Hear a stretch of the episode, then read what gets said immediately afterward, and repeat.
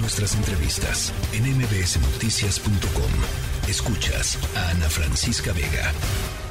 El periódico Reforma publicó una encuesta muy interesante sobre pues cómo arrancará la campaña allá en el Estado de México. La candidata de Morena a la gubernatura del Estado, Delfina Gómez, eh, Morena y sus aliados en el Estado de México, lleva bastante ventaja, una amplia ventaja, 14 puntos sobre Alejandra del Moral, candidata de la coalición PRI, PAN, PRD y Nueva Alianza, de acuerdo con esta encuesta publicada en la línea telefónica Lorena Becerra directora de encuestas del periódico Reforma.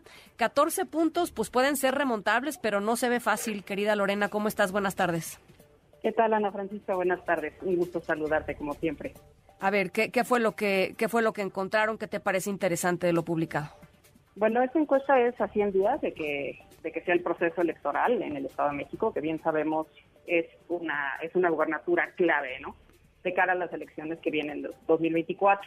Esta encuesta es una encuesta en vivienda con mil casos del 16 al 22 de febrero, recién salida del horno, y terminando las precampañas, ¿no? Ahorita ya está arrancando el periodo de precampañas.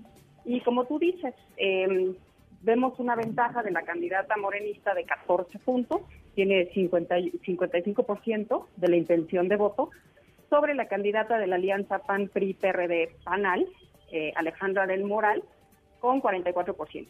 Y lo que vemos es que el enesista Juan Cepeda, que realmente no hizo pre-campaña y estuvo bastante ausente en este periodo, solo tiene el 4% de la intención de voto. También lo que vemos es que el 51% solamente nos dice que ya decidió definitivamente por quién votar y que más del 60% considera que la elección está competida, a pesar de esta ventaja que estamos registrando en este momento. sí.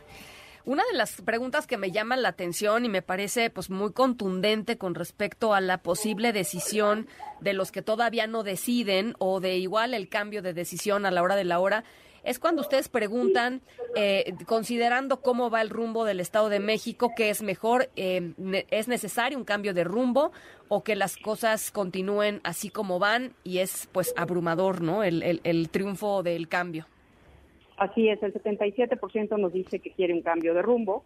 Creo que esto mucho tiene que ver con que ven un deterioro en la economía estatal, en la economía personal y un gran deterioro en las condiciones de seguridad y de la violencia en el Estado durante la gestión del actual gobernador, Alfredo del Mar. Sí. También creo que tiene mucho que ver, Ana Francisca, que es otra de las mediciones que traemos, con el desgaste que trae ya el PRI en la entidad. Claro, claro. Eh, no olvidemos que el PRI siempre ha gobernado, nunca ha habido alternancia a nivel estatal en, el Estado de México. Entonces trae un desgaste, ¿no? Que se asocia a muchas cosas. Aquí hicimos una serie de reactivos. El 56% nos dice que el PRI ya no merece más oportunidades para gobernar. El 49% que el PRI representa todos los problemas del Estado y el 47% que es mejor que el PRI desaparezca. Sí, sí. Híjole, es durísimo. Oye, y otra de las cosas que se relaciona, me parece, con esto que estás diciendo, ¿no? El descrédito del PRI y por otro lado, la percepción de las personas de que el presidente López Obrador, a quien quieren mucho, ¿no? Cuya popularidad sigue bastante, bastante alta, eh, podría tener, digamos, una cercanía importante con Delfina Gómez, ¿no? Podría tener peso en las decisiones como gobernadora. Así es, vemos que una mayoría, el 57%, el 57% cree que si Delfina Gómez llega a ser presidente, eh, perdón, gobernadora, el presidente López Obrador tendría mucho peso en sus decisiones.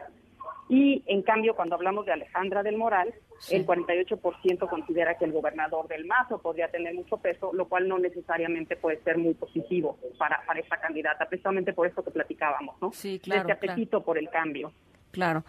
Em, oye, eh, la pregunta sobre, a ver, el, el, tema de, movimiento ciudadano en el Estado de México es particularmente importante porque es un estado en donde, aunque no lleva muchísima preferencia, pues sí, Juan Cepeda eh, tiene, tiene su nombre y tiene sus seguidores, particularmente en ciertas zonas, ¿no?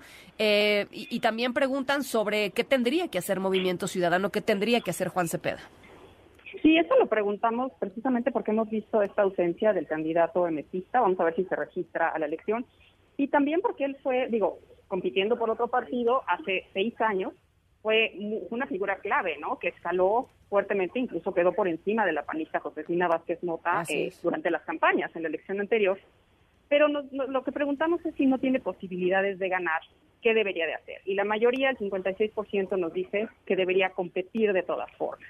El 20% considera que debe declinar a favor de Delfina Gómez y el 11% a favor de Alejandra de Moral. Pero sí, es una mayoría contundente que cree que debería de seguir compitiendo. Oye, y eh, en términos de participación ciudadana, ¿qué podríamos esperar, eh, Lorena, desde tu perspectiva? Bueno, a estas alturas lo que vemos es que sí, por lo menos, eh, más o menos el 13% ya sabe la fecha exacta de, la elección, el 23% sabe que va a ser en junio. Esto es muy normal, apenas están enterando de que ya viene, apenas ya están tendiendo en el radar que, que, hay una contienda ¿no? en, este, en este año, mediados de este año, pero lo que sí vemos es que hoy por hoy el 70% nos dice que es muy probable que salgan a votar. Y como decía, faltan 100 días para la elección, entonces lo más probable es que a medida, bueno, pasando el periodo de intercampañas, de ahora que ya empiecen las campañas formalmente, este tipo de votantes que apenas están enterando, que apenas están poniendo en el radar el escenario político electoral, empiecen a empaparse más de la información y empiecen a enterarse, ¿no? De cuáles son las campañas, de cuáles son las propuestas, incluso pues de las campañas negativas. Eh, remontar 14 puntos, eh, complicado, pero posible, desde tu perspectiva, Lorena. Bueno, o sea, no, sería muy difícil decir que esto ya está decidido a estas alturas. Las campañas para eso son, ¿no? Para mover. Y sobre todo una de las cosas que más se mueve es el conocimiento de las candidatas. Bueno, en este caso que son las dos mujeres, digamos que seguramente las que alguna de las dos será gobernadora. Pero sí luce complicado precisamente por la ruta que estábamos platicando. Por lo del PRI. El desgaste del PRI, el deseo de cambio. Ahora el PAN también tiene un escenario complicado, pero no olvidemos que en 2021 el PAN, el PRI y el PRD eh, tuvieron un muy buen desempeño electoral, tanto en las elecciones a presidente municipal como en las elecciones a Congreso local y en las elecciones a Congreso federal. Entonces, de que existe un electorado opositor a Morena, digamos, sí, sí lo existe. De que la candidata Alejandra del Moral sea posible de atraer a todos esos votantes, pues hay que verlo, porque yo creo que sí tiene un papel complicado en una ruta en donde tiene que desmarcarse de muchos de esos aspectos negativos. Pues a ver si le da tiempo. Oye, y rápidamente nada más, no había visto yo esta pregunta que me parece súper interesante. Eh, dicen, dicen desde, desde Reforma, por lo que sabe qué partido gobierna mejor, eh, Morena un 45%, PRI 17%, PAN 5%, y luego le sigue una pregunta sobre si todos son iguales o hay partidos mejores, eh, y, y también ahí hay una importante diferencia, ¿no? Sí, es que aquí lo que estamos tratando de captar es ya este desencanto de los votantes con los partidos en general. Sobre todo porque en 2017 y obviamente en 2018 Morena representaba el cambio, representaba una ruta nueva. Así es. Pero obviamente ya trae un desgaste, trae un desgaste a nivel municipal, a nivel estatal y a nivel federal. Entonces queríamos captar si ya existe una parte de eso y lo que te diría es que de 35 a 38% del electorado mexiquense está ya cansado de los partidos políticos y desencantado con Morena. Bueno, pues eh, interesantísimo lo que plantean como arranque eh, ya pronto de las de las campañas. Eh, Lorena, ojalá conversemos pues ya conforme vayan acercándose los tiempos. Te mando un abrazo, muchísimas gracias por lo pronto. Gracias a ti. Un abrazo, Ana Francisca. Gracias. Les recomiendo de veras, ¿eh? porque es una serie interesante de muchas eh, preguntas que, hizo Reforma, nada, no nada más con respecto a las candidatas y los programas, y a sino más ampliamente sobre la percepción de las personas del Estado de México, pues esto con respecto a la democracia, cómo funciona, cómo funcionan los partidos, si responden o no responden. Eh, realmente una, una fotografía muy, muy interesante sobre pues estas son algunas de las concepciones de la democracia eh, allá en el Estado de México. La tercera de MBS Noticias.